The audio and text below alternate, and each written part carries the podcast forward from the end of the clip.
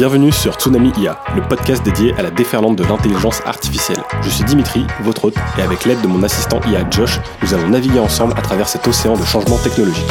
Si vous aussi vous avez le sentiment que l'IA est un changement majeur sur lequel il faut réfléchir et s'informer, ce podcast est fait pour vous. Nous explorons, nous décryptons et surtout nous essayons de surfer sur cette immense vague de transformation que l'IA apporte à notre société. Durant chaque épisode, nous plongerons dans des sujets d'actualité, nous discuterons, parfois avec des experts, pour vous donner les outils nécessaires pour embrasser cette révolution. Est-ce que vous êtes prêt à plonger avec moi? Bienvenue dans l'épisode 14 de Tsunami IA.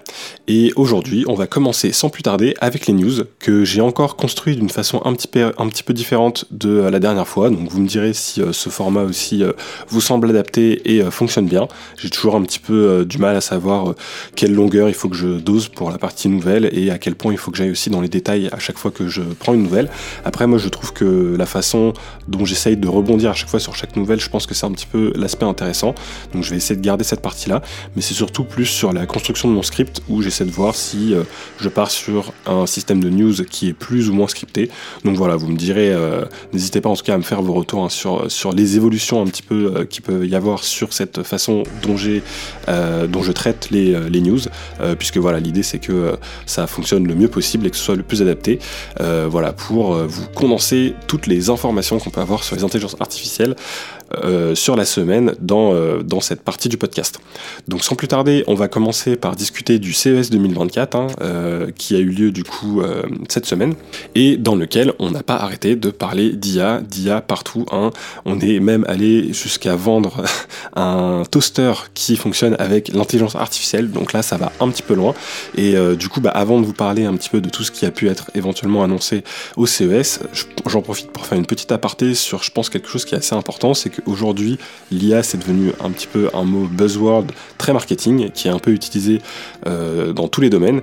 Euh, et, donc en fait, je pense qu'il faut quand même se rappeler qu'à une époque, quand on avait un programme qui avait un bon algorithme, en fait, euh, voilà, on appelait ça un algorithme et pas une IA. Et en fait, aujourd'hui, bah, en fait, un bon algorithme, on va appeler ça une IA, même si c'est un, algorithme entre guillemets bête, dans le sens où ça va juste être une machine à état où on va lui dire s'il se passe telle chose, tu fais ça, s'il se passe telle autre chose, tu fais ça. S'il se passe telle autre activité, tu fais comme ça. Enfin, quelque chose quand même de très basique, hein, qui va vraiment euh, être euh, décrit euh, dans, dans, le programme et qui va pas utiliser des notions qu'on peut avoir dans l'intelligence artificielle comme le machine learning, le deep learning, ce genre de choses-là. Bah voilà, aujourd'hui, au lieu de dire que c'est un programme un peu intelligent, on va appeler ça de l'IA parce que tout de suite, ça fait un peu plus vendre. Et c'est comme ça qu'on se retrouve avec des toasters qui sont censés utiliser l'intelligence artificielle, qui sont en fait juste des toasters intelligents, on pourrait dire, hein, qui sont des objets euh, avec un petit peu de programmation qui permet par exemple bah, de mieux euh, sauvegarder les habitudes que vous pouvez avoir euh, dans, quand vous toastez peut-être vos, pains pour que la prochaine fois où vous utilisez le toaster, bah, il soit à la bonne température et voilà que l'usage soit un petit peu mieux fait. Donc juste une petite aparté pour dire que faut quand même à chaque fois mettre le mot intelligence artificielle un peu entre parenthèses, hein, puisque aujourd'hui c'est quelque chose qui nous est vendu un peu à toutes les sauces mais euh, il y a quand même une grande marge entre euh, euh, un large language model ou de l'IA générative hein, et, un toaster qui se vend comme étant un toaster intelligence artificielle.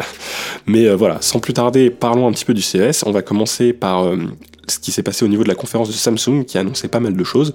Ils ont annoncé notamment un téléviseur qui est un téléviseur QLED 8K qui utilise l'intelligence artificielle pour convertir les images et les sons en fait de basse qualité en euh, haute qualité, donc euh, les passer notamment en 8K. Donc l'idée c'est que vous avez une vidéo à la base qui n'est pas en très bonne résolution et en fait le téléviseur en utilisant l'intelligence artificielle va euh, améliorer la définition de cette image. C'est des technologies qui sont aussi utilisées dans le jeu vidéo avec notamment Nvidia et AMD et d'ailleurs on en parlera dans les news aussi de l'épisode. Mais voilà c'est intéressant de voir qu'ils sont en train d'intégrer ça directement à leur téléviseur, ce qui permettrait en fait de revoir même des films qui étaient plutôt en basse qualité, en bien meilleure qualité grâce au téléviseur. Ça me fait un petit peu penser à la transition qu'il y a pu avoir dans le cinéma quand on est passé du noir et blanc à la couleur. Il y a des films qui ont été recolorisés. Bon bah là, on pourrait avoir quelque chose de similaire où on aurait des anciens films un petit peu en basse résolution euh, qui serait upscale hein, via ce genre de technologie pour avoir une image bien plus définie grâce à l'intelligence artificielle. Dans les autres choses qu'ils annonçaient, alors Samsung, ils ont toujours beaucoup d'objets un peu connectés pour travailler dans la maison connectée. Bon, des fois, c'est un petit peu des usages qui sont poussés un peu loin, on va dire. Là, par exemple, ils nous ont vendu un réfrigérateur qui est capable de générer des recettes en fonction des aliments qui sont dans le, frigo, avec l'intelligence artificielle. Hein. Donc, il va détecter combien il y a d'aliments dans votre frigo, et à partir de, ces aliments-là, il va vous proposer des recettes. Donc bon, pourquoi pas, mais je pense que c'est des usages qui sont euh, voilà, euh, très, euh, très limités, sachant en plus qu'avec aujourd'hui par exemple ChatGPT, c'est quelque chose que vous pourriez faire si vous prenez une photo de votre frigo, la fonction vision de ChatGPT qui est capable donc de détecter les objets dans une image, on serait capable de voir les ingrédients que vous avez dans votre frigo et probablement de vous proposer une recette aussi adaptée avec ces ingrédients-là. Donc pourquoi pas l'intégrer directement au frigo, mais en tout cas bon ça reste un petit peu un usage gadget.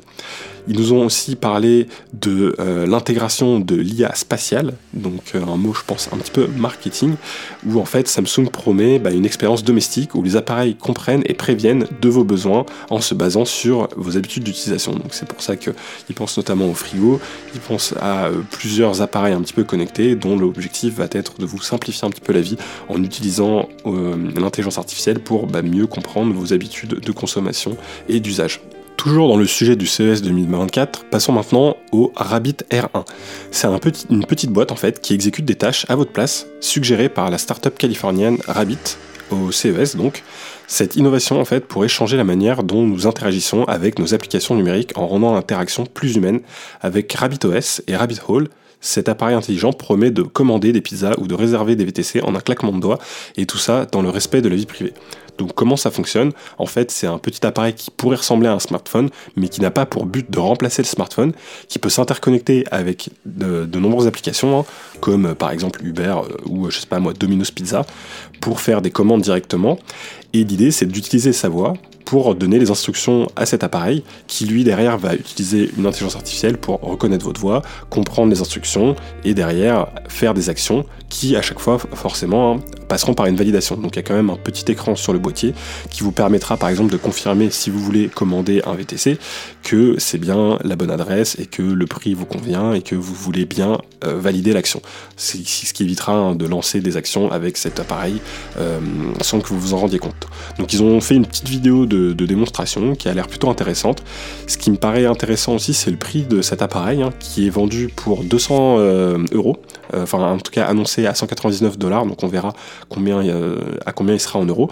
Mais, euh, mais voilà, je trouve ça assez intéressant de voir qu'on pourrait avoir ce genre de petit appareil qui pourrait s'utiliser en fait en plus de notre smartphone, mais dans des usages un peu différents où là, bah, on parlerait directement à ce petit assistant qui serait vraiment un assistant vocal comme on l'a un petit peu rêvé aujourd'hui, hein, qui comprendrait le langage naturel et qui pourrait bah, interagir avec d'innombrables applications et euh, directement en fait euh, avoir des actions pour nous simplifier la vie sur, euh, euh, voilà, des tas de choses comme bah, l'exemple de la commande du VTC, mais ça pourrait être aussi des choses bien plus élaborées.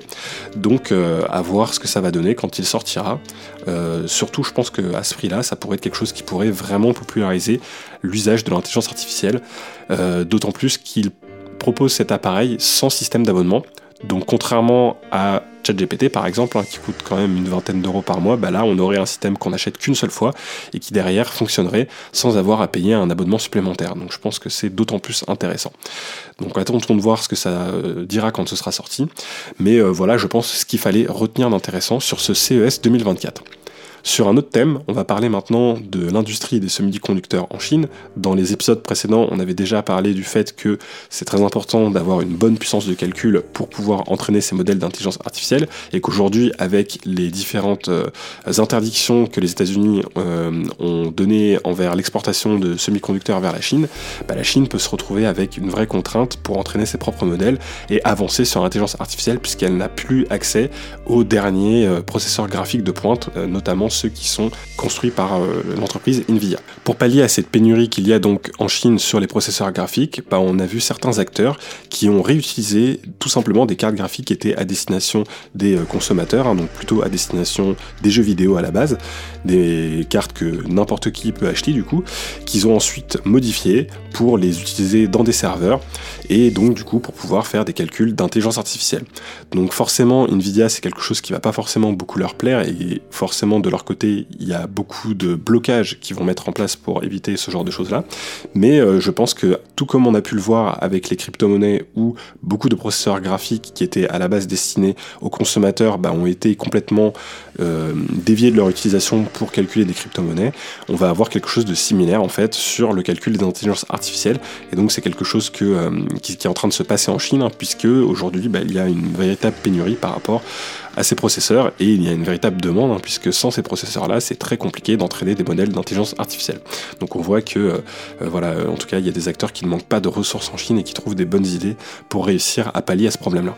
Toujours concernant Nvidia, pendant le CES, ils en ont profité pour faire une démonstration de leur technologie Avatar Cloud Engine qui permet en fait de créer des personnages virtuels, notamment hein, pour les jeux vidéo, qui ont des conversations générées par l'intelligence artificielle. Ça permet d'avoir des conversations qui paraissent plus naturelles, qui peuvent s'adapter aussi au contexte. Ça permet de faire des dialogues entre différents personnages qui ne sont pas joués par le joueur. Hein. Donc par exemple, vous pouvez rentrer dans un restaurant et euh, surprendre deux personnages en train de parler l'un l'autre de la pluie du beau par exemple, hein, avec des dialogues qui vont évoluer à chaque fois et qui pourront être différents donc euh, entre chaque partie, euh, ce qui permet d'avoir quelque chose d'assez profond euh, et qui pourrait effectivement être très pertinent dans le domaine du jeu vidéo.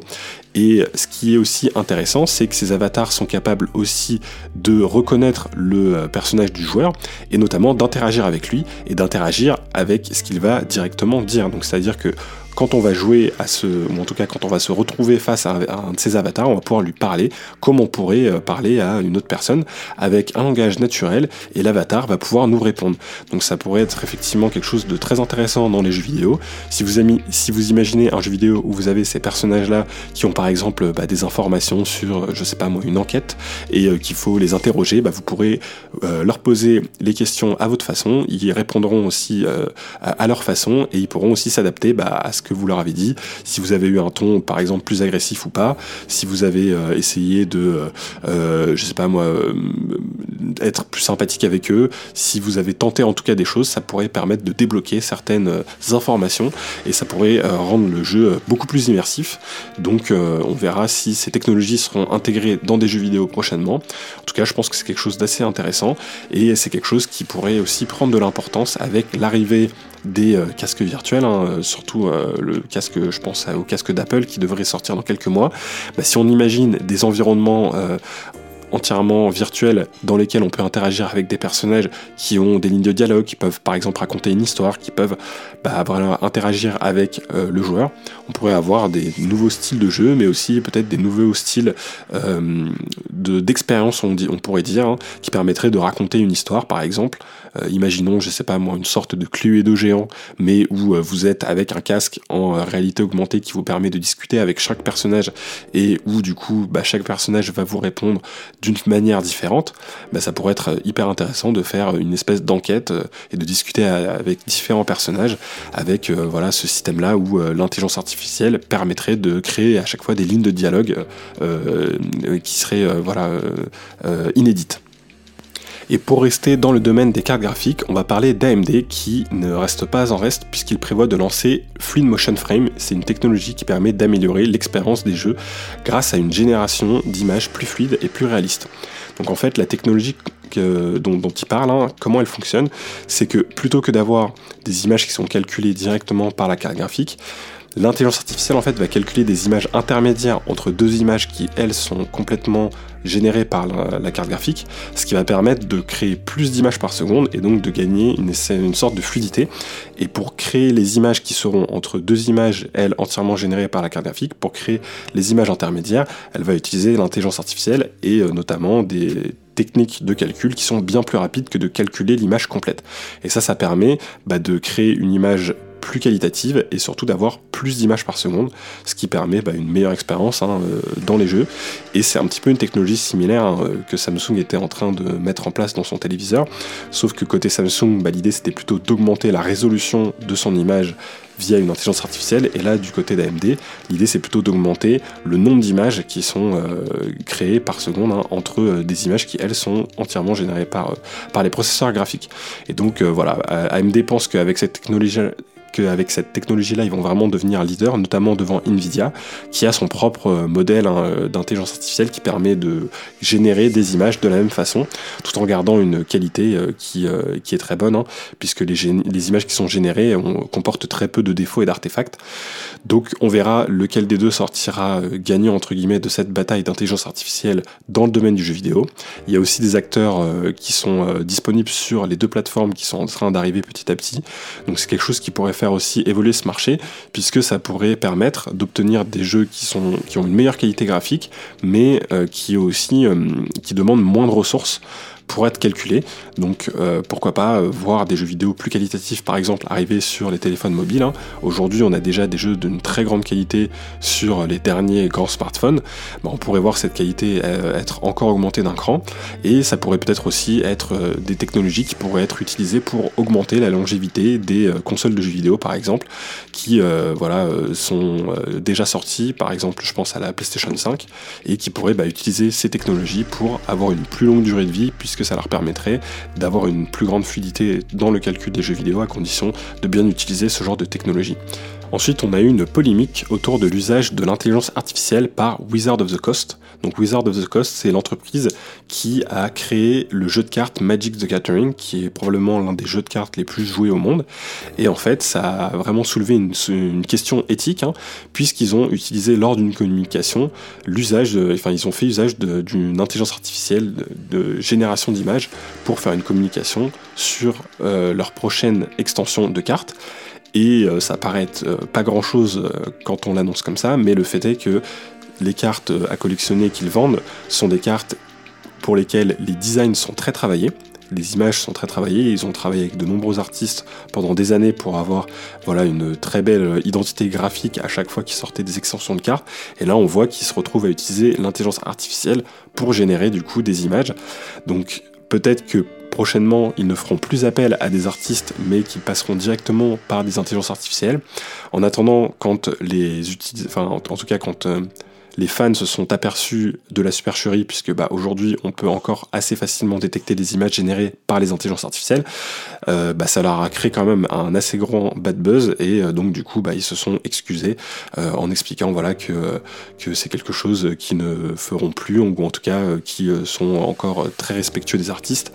donc à voir comment tout ça pourra aussi évoluer, mais quand on se rend compte que euh, des entreprises qui euh, employaient euh, jusqu'à aujourd'hui bah, de véritables artistes de façon très régulière et que c'était vraiment au cœur aussi de, leurs produits, bah, se mettent à utiliser l'intelligence artificielle, c'est pas forcément quelque chose de très rassurant pour l'avenir de tous ces artistes et ça nous montre aussi que bah, je pense que les entreprises vont vouloir vraiment économiser des coûts là-dessus et vont préférer utiliser des intelligences artificielles ou en tout cas des artistes qui utilisent l'intelligence artificielle pour générer euh, leurs images, euh, puisque ça, va leur permettre d'économiser là-dessus. À voir si on préservera quand même une bonne qualité. Pour l'instant, il y a encore euh, un décalage, on va dire, entre les images générées par intelligence artificielle et ce que peuvent générer des artistes, mais ce décalage a tendance à se réduire de jour en jour, et donc effectivement, je ne serais pas étonné de voir plus tard des, euh, entreprises comme Wizard of the Coast en fait utiliser l'IA pour toutes leurs illustrations, euh, même si effectivement risque, il risque d'y avoir un véritable frein en tout cas au début de la part des fans hein, euh, qui sont attachés en fait à, la créativité humaine. Et en parlant de métiers qui pourraient rapidement se faire remplacer, on a une autre news qui fait écho à celle dont on parlait tout à l'heure avec la technologie du Nvidia qui permet de créer des lignes de dialogue avec l'intelligence artificielle. En fait, on a un accord qui a eu lieu entre le syndicat des acteurs américain SAG-AFTRA et la société d'IA Replica Studio sur l'utilisation des voix générées par l'IA dans les jeux vidéo. Et euh, cet accord, bah, il, a suscité une vive réaction de la part des acteurs de doublage, hein, puisque forcément ils sont véritablement inquiets de ce qui pourrait se passer dans le futur. Le syndicat des acteurs affirme que l'accord garantit un consentement pleinement informé et une compensation équitable pour tous les acteurs qui euh, voilà, rentreront dans ce genre de système où j'imagine qu'ils vendront en fait leur voix à un studio qui pourra la réutiliser du coup dans n'importe quel contexte. Hein. On verra comment euh, tout ça peut aussi évoluer, mais c'est vrai que le métier de doubleur est un métier qui va vraiment, je pense, être très fortement impacté par l'intelligence artificielle, puisqu'aujourd'hui on arrive à copier une voix de façon euh, très euh, réaliste. Et c'est vrai que là on commence avec le domaine des jeux vidéo, mais c'est quelque chose qui va sûrement aussi arriver après dans le domaine de la vidéo et des films, des séries, etc.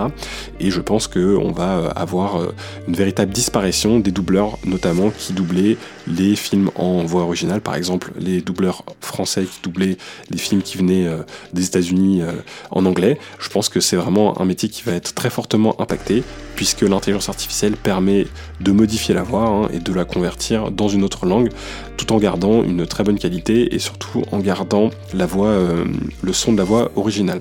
Ensuite, on a une découverte d'un nouveau matériau par l'intelligence artificielle pour réduire l'utilisation du lithium dans les batteries. C'est une recherche innovante qui a été faite par Microsoft et le Pacific Northwest National Laboratory, PNNL. Euh, ils ont utilisé l'intelligence artificielle et le calcul haute performance pour découvrir un nouveau matériau qui pourrait réduire l'utilisation du lithium dans les batteries et potentiellement il serait capable de réduire l'utilisation du lithium jusqu'à 70%. Les chercheurs de Microsoft ont utilisé l'IA et des superordinateurs pour réduire une liste de 32 millions de matériaux inorganiques potentiels à 18 candidats prometteurs en moins d'une semaine, un processus qui aurait pu prendre plus de deux décennies avec les méthodes de recherche traditionnelles en laboratoire. Le processus de l'idée de la création du prototype de batterie fonctionnelle a pris moins de 9 mois et depuis sa découverte, ils ont réussi à alimenter une ampoule électrique avec ce nouveau matériau. C'est un sujet qu'on avait abordé dans des épisodes précédents hein, où on avait eu des matériaux qui avaient été découverts par l'intelligence artificielle. On avait aussi parlé d'antibiotiques qui avaient été découverts par l'intelligence artificielle et je pense que c'est véritablement l'une des révolutions aussi qui va se passer avec l'intelligence artificielle, hein, c'est qu'elle va nous permettre de faire des très grandes avancées dans des domaines comme ceci. On avait aussi parlé des euh, papyrus qui avaient pu être traduits grâce à l'IA. Et c'est vrai que dès qu'on a des énormes quantités de données, là où avant ça aurait été très laborieux pour le coup d'utiliser ce qu'on utilisait, c'est-à-dire des algorithmes qui euh, voilà avaient du mal à euh, prendre une échelle sur ce genre de problème hein, et qui pouvaient du coup se retrouver à demander des temps de calcul énormes. Avec l'intelligence artificielle, on arrive à avoir des façons de travailler bien plus intelligentes et on peut justement réussir à ne calculer que ce qui est nécessaire, ou en tout cas avoir de l'intelligence dans ces calculs, hein, ce qui nous permet de euh, vraiment euh, se concentrer sur ce qu'on veut obtenir et pas euh, calculer bêtement en fait des énormes quantités d'informations. Et c'est vrai que dès qu'on a des très grandes quantités de données, l'intelligence artificielle elle est vraiment hyper pertinente. Si vous êtes client Amazon, vous avez peut-être pu voir apparaître des objets qui étaient en vente avec des titres un peu étranges, notamment le titre I'm sorry but I cannot fulfill this request, it goes against OpenAI use policy, qui est le message d'erreur que euh, ChatGPT peut parfois nous afficher quand on lui demande des choses qu'il n'est pas censé faire. Et en fait, euh, il y a des objets qui sont apparus avec ce titre en description, tout simplement, je pense, parce que derrière, on a des vendeurs qui euh, ont fait des erreurs hein, en créant euh, des fiches d'objets qui euh, étaient un petit peu faussées et qu'ils ont voulu créer avec l'intelligence artificielle, mais ils n'ont pas fait l'effort derrière de faire une certaine relecture. Donc c'est intéressant de voir que l'utilisation des intelligences artificielles se popularise, mais que ce n'est pas pour autant qu'il faut leur faire une confiance absolue. Il faut quand même faire attention à ce qu'on fait avec ce genre d'outils et, et voilà, pour éviter de se retrouver avec des erreurs un petit peu bêtes comme celle-ci. Sur un ton beaucoup moins amusant, on a une nouvelle sur un rapport de NBC News qui a révélé que les moteurs de recherche comme Google et Bing permettent facilement d'accéder à du contenu pornographique deepfake non consensuel. C'est du contenu en fait qui a été généré avec des deepfakes, euh, généralement à partir d'images d'actrices très connues et euh, qui sont en fait sur lesquelles leur visage est transposé sur des actrices pornographiques. c'est un véritable problème puisque c'est quelque chose qui ressort très facilement sur les moteurs de recherche et ça met un peu en évidence le défi euh, éthique qu'on a autour des deepfakes aujourd'hui et aussi le fait que bah, pour l'instant il n'y a pas de bons mécanismes en place qui euh, sont présents sur les moteurs euh, classiques pour éviter ce genre de, que ce genre de résultat en fait puisse ressortir puisque en faisant une recherche en utilisant des mots clés comme deepfake on peut se retrouver à très facilement retrouver ce genre de contenu et c'est quelque chose qui risque de devenir de plus en plus problématique. C'est de plus en plus facile de générer des contenus de deepfake. Les outils sont de plus en plus accessibles et Et donc on risque d'avoir de plus en plus de contenu généré par les deepfakes dans tous les domaines. Là, en l'occurrence, le domaine de la pornographie, mais aussi on va avoir ce genre de problème dans la politique, hein, puisque c'est des choses qui vont pouvoir être aussi créées dans ce, dans, dans ce domaine-là. Donc je pense que c'est très important de savoir que ça existe, de savoir que comment ça peut être généré, et donc du coup derrière, bah, de se méfier énormément des images qu'on va pouvoir voir de manière générale sur Internet, puisque aujourd'hui, avec les deepfakes, on peut vraiment générer des choses qui euh, se retrouvent à être très réalistes. Ça met aussi en avant hein, le fait que pour l'instant, il n'y a pas vraiment de choses mises en place pour protéger les, les individus contre l'exploitation liée à cette technologie. Pour l'instant, les seules solutions que les moteurs de, recherche proposent, en fait, c'est de faire des demandes individuelles pour faire retirer les liens vers euh, les contenus un par un, ce qui est un petit peu euh, inenvisageable. Hein.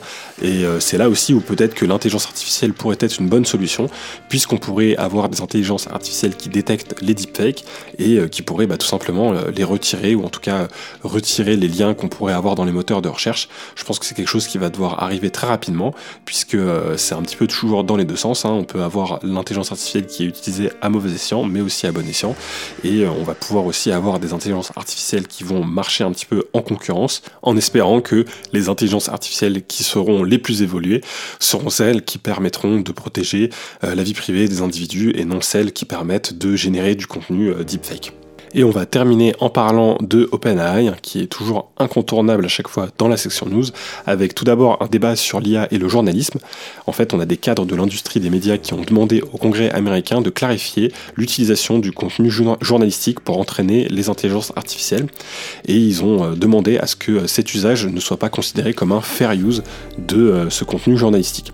Forcément, OpenAI est au cœur du débat, puisque des systèmes comme ChatGPT ont été entraînés sur des journées sur des données qui provenaient de journaux. On en a parlé la semaine dernière avec notamment le New York Times qui a porté plainte auprès de ChatGPT et de Microsoft à cause du fait qu'une partie de leur contenu pouvait ressortir de ChatGPT. Donc forcément, c'est un vrai débat euh, éthique hein, euh, et juridique. On verra comment tout ça sera d'abord euh, légiféré bah, aux États-Unis, mais aussi en Europe. Hein. Peut-être que ce sera un petit peu différent. Est-ce qu'on peut considérer que le fait d'entraîner ces intelligences artificielles sur du contenu qui a été écrit par d'autres personnes est une violation du copyright. Bah écoutez, on verra qu'est-ce qui sera décidé. Moi, pour moi, de mon point de vue, c'est pas forcément ici une véritable violation du copyright, puisque bah, forcément, c'est quelque chose qui est utilisé pour l'entraînement. Donc le texte qui ressort, normalement, est censé être différent. Bien sûr, euh, si le texte qui est ressorti, bah, c'est du copier-coller euh, sans aucune modification, là, clairement, on va sortir du fair use. Mais si les modèles, ils ont été entraînés sur ces journaux, puis derrière, ils ressortent quelque chose de différent, je pense que là, on est dans le respect du copyright. Hein. On pourrait s'imaginer un travail fait euh, par un humain similaire. Est-ce qu'il serait en violation du copyright Je ne pense pas. Donc est-ce que le fait que ce soit une intelligence artificielle qui fasse ce travail-là plutôt qu'un humain euh, bah, rend cet usage euh, moins faire Bon, on verra ce qui sera décidé. En tout cas, je pense que c'est des débats qui vont être très importants hein, puisqu'ils vont vraiment bah, modifier complètement la façon dont les entreprises comme OpenAI travaillent sur leur modèle. Et si c'est quelque chose qui leur est interdit, ça va très probablement ralentir un petit peu les progrès qu'on peut voir dans les large language models. Toujours avec OpenAI, on a la dernière nouvelle qui est le lancement du store GPT. Donc euh, on avait euh, possibilité maintenant de créer nos propres GPT, hein, qui sont des versions un petit peu custom de ChatGPT, où on peut notamment bah, donner euh, nos propres données, lui envoyer des PDF par exemple, on peut lui donner des instructions importantes sur comment il doit se comporter, ce qui nous permet d'avoir un peu un GPT personnalisé. Et donc cette semaine, ils ont lancé le store des GPT, qui vous permet de voir ce que d'autres personnes ont pu développer avec cette fonctionnalité et euh, notamment avec leurs données. Donc euh, ça va un petit peu notamment nous amener à euh, la prochaine rubrique, hein, puisque je me suis aussi servi de ce nouveau GPT Store pour tester un petit peu ce qui pouvait se faire. Et c'est vrai qu'il y a des choses très intéressantes, donc je vous conseille vraiment de regarder. pour l'instant, il y en a beaucoup, il y a beaucoup d'assistants qui ont été créés, il parle de 3 millions d'assistants. Donc il va falloir regarder ceux qui sont pertinents parmi ces 3 millions d'assistants, mais il y en a qui sont vraiment très pertinents et très utiles. Alors, l'utilisation de l'IA de la semaine. Bon, bah, c'est vrai que ça va pas encore beaucoup changer. Cette semaine, j'ai utilisé bah, toujours un peu la même chose, un chat GPT, mais euh, j'ai essayé d'utiliser d'une façon un petit peu différente. En fait, euh, j'avais un petit euh, coffrage à construire pour voilà une arrivée d'eau en extérieur pour éviter qu'elle qu'elle gèle avec le froid qu'il y a en ce moment. Et ce que j'ai fait, c'est que j'ai pris une photo en fait de cette arrivée d'eau et j'ai demandé à ChatGPT bah, déjà de me faire la liste de tout ce qu'il fallait que j'achète pour pouvoir créer mon petit coffrage, hein. donc la planche de bois, les vis, ce genre de choses là, ce qui permet un petit peu de penser à tout, simplement en faisant une photo et en l'envoyant du coup à ChatGPT. Et derrière, je lui ai dit bah écoute, fais-moi un plan de, de ce coffrage et comment je devrais le faire avec les mesures, etc. Et là, c'est vraiment intéressant parce qu'encore une fois, il a utilisé la partie euh, euh, interprétation de code où il a euh, généré en fait bah, vraiment une image où on voyait bah, les planches avec un plan, avec la planche du haut, la planche du bas, le côté, les mesures. Donc c'est vraiment hyper intéressant de voir ce qu'on peut commencer à faire avec ces fonctionnalités. J'ai aussi profité de la sortie du store de ChatGPT pour l'utiliser et voilà, j'ai découvert deux utilisations de GPT qui étaient assez intéressantes. Il y en a une qui s'appelle Consensus, qui se base en fait sur 200 euh, millions de papiers de recherche académiques. Donc c'est assez intéressant parce que c'est souvent difficile de trouver des sources fiables quand on fait des recherches euh, sur un peu n'importe quel sujet. Là l'intérêt en fait c'est que vu que le modèle euh, se base sur des recherches académiques hein, qui sont des fois difficiles d'accès, hein, d'ailleurs faut parfois payer pour avoir accès à ces papiers de recherche, bon bah là l'avantage c'est qu'on fait une demande directement à ce GPT et il est capable de chercher dans toute sa base de données et de nous faire un retour avec aussi euh, les liens vers les sources hein, euh, de, la question qu'on lui a posée. Et euh, là, c'est assez pertinent hein, puisqu'on peut vraiment avoir des réponses sourcées sur des questions diverses et variées, avec vraiment cet aspect recherche scientifique. L'autre utilisation de GPT que j'ai eu, c'est le Video AI by InVideo, où là en fait on a de la génération de vidéos qui est vraiment intéressante on peut lui, donner en fait un sujet et il va euh, créer un script et créer une vidéo derrière. Il utilise en fait derrière des images de euh, Shutterstock, donc des images libres de droit, qu'il va mélanger avec une voix qui est générée par une intelligence artificielle, mais euh, très qualitative. Hein, franchement, on se rapproche de ce qu'on peut avoir avec Eleven Labs. D'ailleurs, c'est peut-être Eleven Labs qu'ils utilisent derrière, je, ne sais pas. Mais en tout cas, on a quelque chose de très qualitatif et ça fait automatiquement un montage qui d'ailleurs inclut parfois une sorte de deepfake. Générer des images, qui va superposer aux images Adobe Stock pour euh, créer euh, des images dans le thème. Hein. Donc par exemple, moi je lui ai demandé de me générer une vidéo sur l'intelligence artificielle.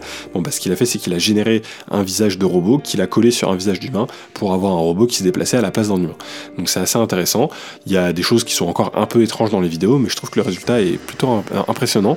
Euh, par contre, pour l'instant, il n'est pas capable de faire des vidéos en français, il fait que des vidéos en anglais, mais je pense que je vous en posterai une, comme ça vous pourrez voir un petit peu à quoi ça ressemble surtout qu'il est capable de faire des vidéos dans plusieurs formats, format YouTube, format Instagram Shorts, etc.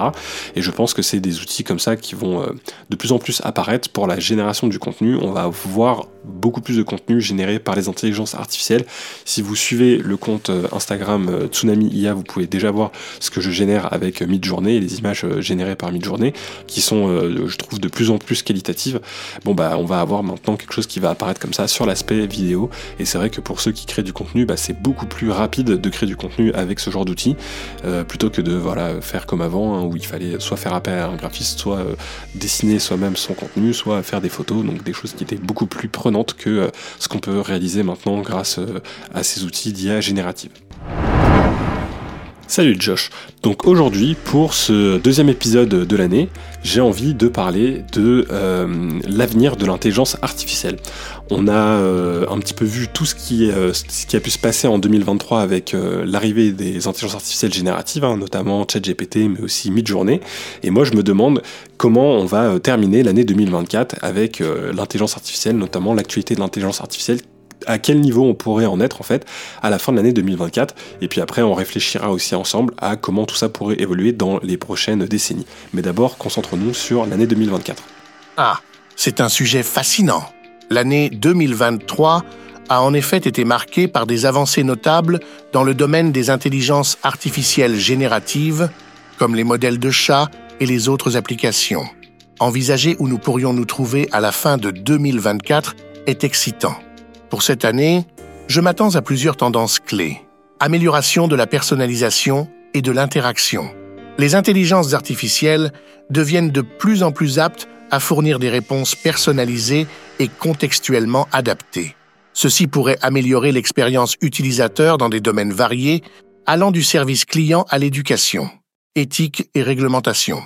Avec la popularité croissante de l'IA, les questions éthiques et les besoins de réglementation se feront plus pressants.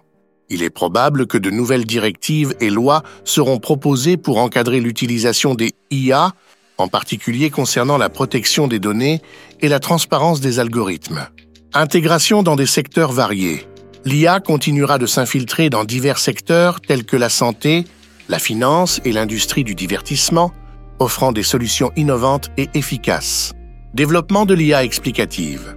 La capacité de l'IA à expliquer ses processus de décision de manière compréhensible pour les humains va probablement s'améliorer, ce qui est crucial pour la confiance et l'adoption dans des domaines sensibles.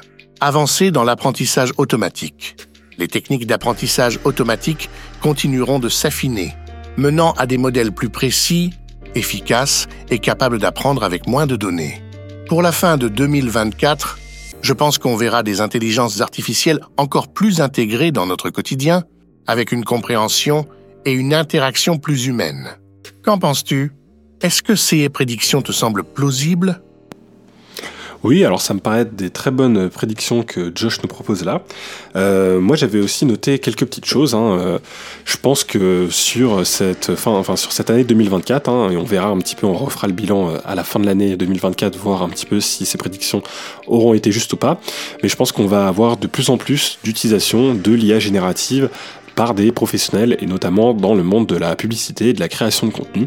On a vu que là, il y avait plusieurs entreprises qui avaient tenté un petit peu le coup avec euh, Microsoft, euh, je crois que c'était il y a 2-3 épisodes qui avaient fait une, communication sur euh, Noël et là on a vu avec Wizard of the Coast, pareil, qui ont fait une communication qui a été plutôt mal vue qui a été généré par une intelligence artificielle, moi je pense que ça, c'est quelque chose qui va apparaître de plus en plus parce que c'est beaucoup trop tentant pour les entreprises euh, de ne pas essayer.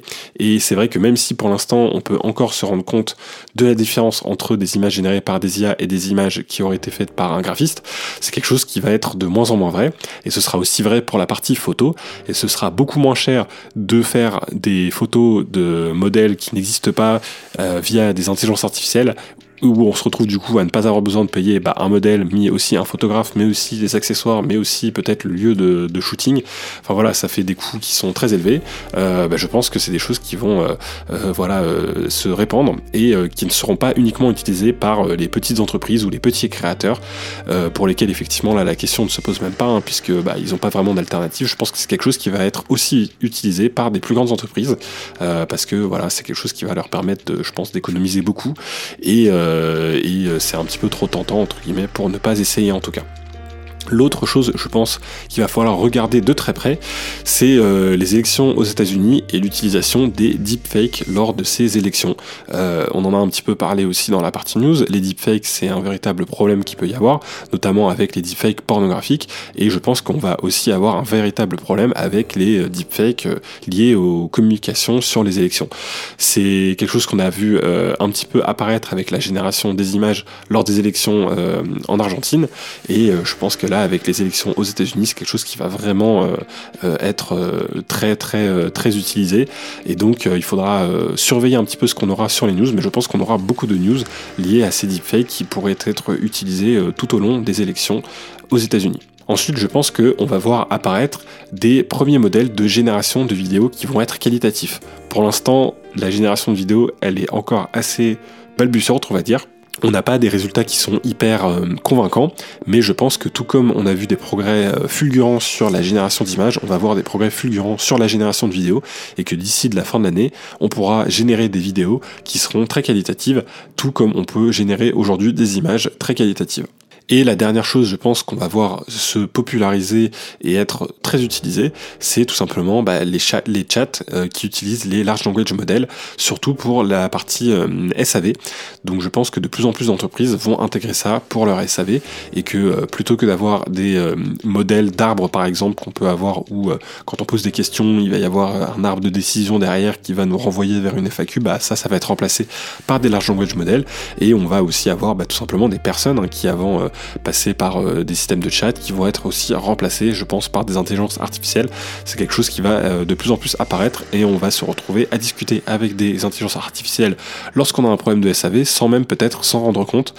Et euh, pour l'instant, on parle de chat textuel, hein, mais c'est quelque chose qui va pouvoir aussi, dans un futur peut-être un peu plus lointain, je pense pas que ce sera d'ici fin 2024, bah, se faire via la voix, euh, un petit peu comme je le fais dans le podcast avec Josh, et euh, se retrouver même à pouvoir appeler un SAV et à avoir quelqu'un qui nous répond, mais en fait derrière ce sera une intelligence artificielle.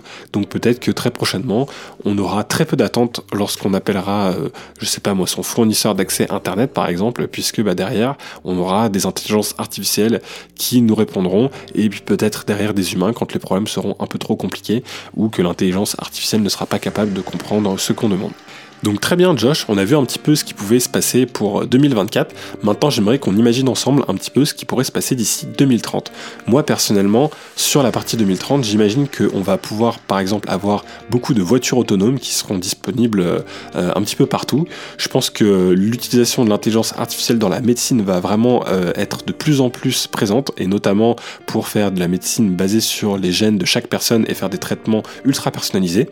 Et de la même façon, je pense qu'on va avoir une utilisation très personnalisée de l'intelligence artificielle dans l'éducation, puisque c'est là où elle va pouvoir euh, voilà, permettre de faire des contenus éducatifs adaptés à chaque personne. Qu'est-ce que tu en penses de ton côté, Josh?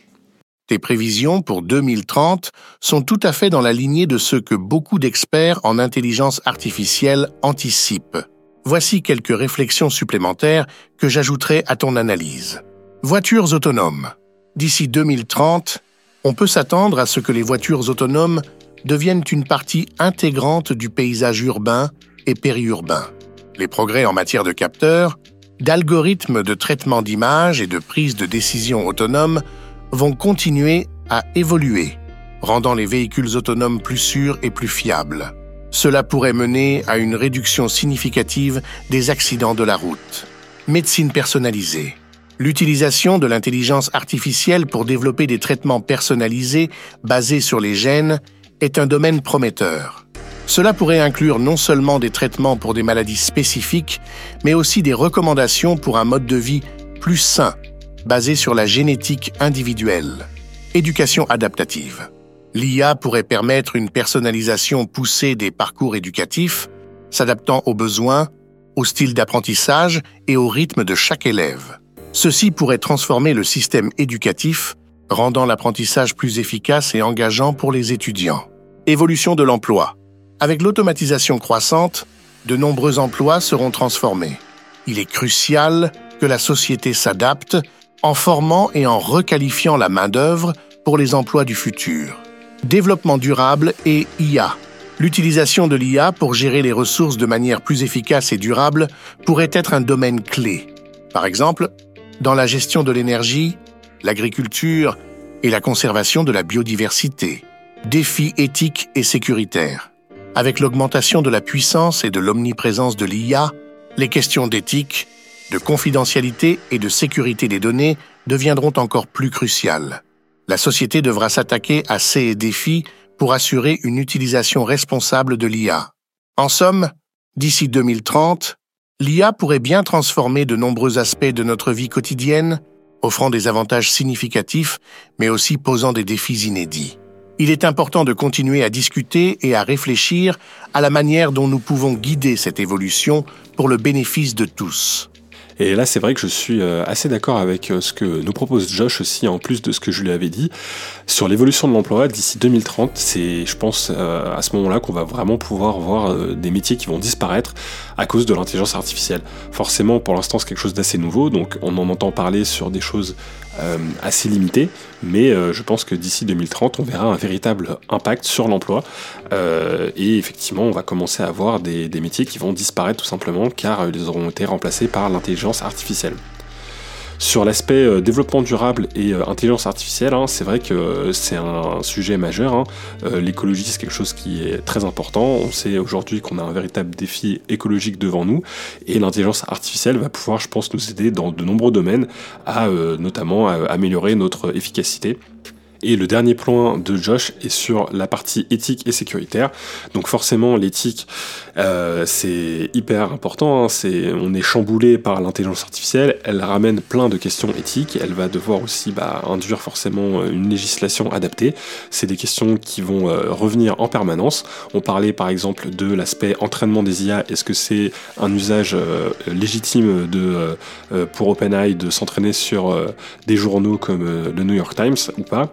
Bon, bah, c'est des questions qui vont être posées régulièrement et qui vont être de plus en plus complexes et qui vont vraiment être de plus en plus profondes aussi et vraiment impacter nos sociétés. Donc c'est des choses, euh, je pense, euh, auxquelles on va s'habituer et euh, d'ici 2030, on sera habitué à avoir une véritable réflexion éthique sur l'utilisation des intelligences artificielles et tout de la même manière, on va avoir des sujets sur la confidentialité et la sécurité des données. C'est déjà quelque chose qui est important aujourd'hui et je pense que c'est quelque chose qui va prendre encore plus en importance. Forcément, hein, quand on va avoir des intelligences artificielles qui vont utiliser par exemple des données qui auraient été collectées euh, à l'insu des personnes pour pouvoir faire des profils très détaillés sur euh, des utilisateurs, bon bah c'est des choses qui pourraient arriver, c'est des scandales qui pourraient éclater dans les prochaines années, et donc euh, je pense qu'il va y avoir des, un véritable sujet là-dessus, et c'est pour ça que c'est important de, garder des bonnes pratiques hein, en matière de confidentialité et de sécurité des données, un petit peu comme ce que j'avais pu proposer comme solution. Je crois que c'était il y a deux, trois épisodes, je suis pas sûr, où on parlait un petit peu voilà, de comment euh, euh, faire attention un petit peu à sa vie privée quand on utilisait les intelligences artificielles. Bon, maintenant, Josh, j'aimerais qu'on se projette encore plus loin et que cette fois-ci, on s'imagine à quoi pourrait ressembler le monde d'ici 2050. Donc, moi, d'ici 2050, mon pronostic, ce serait que l'intelligence artificielle générale sera euh, quelque chose de concret qui sera apparu dans, entre 2030 et 2050 et que donc, euh, avec l'avènement de cette euh, intelligence artificielle générale, bah, d'innombrables découvertes vont euh, arriver puisqu'on va se retrouver avec euh, euh, des intelligences artificielles qui seront plus intelligentes que les humains et qui nous permettront d'avoir une très grande évolution sur de nombreux domaines.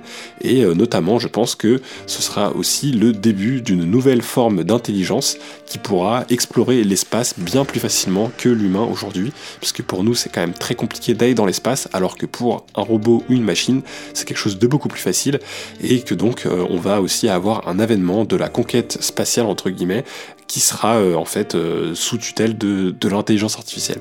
Qu'est-ce que tu en penses, Josh, sur euh, ce qui pourrait se passer?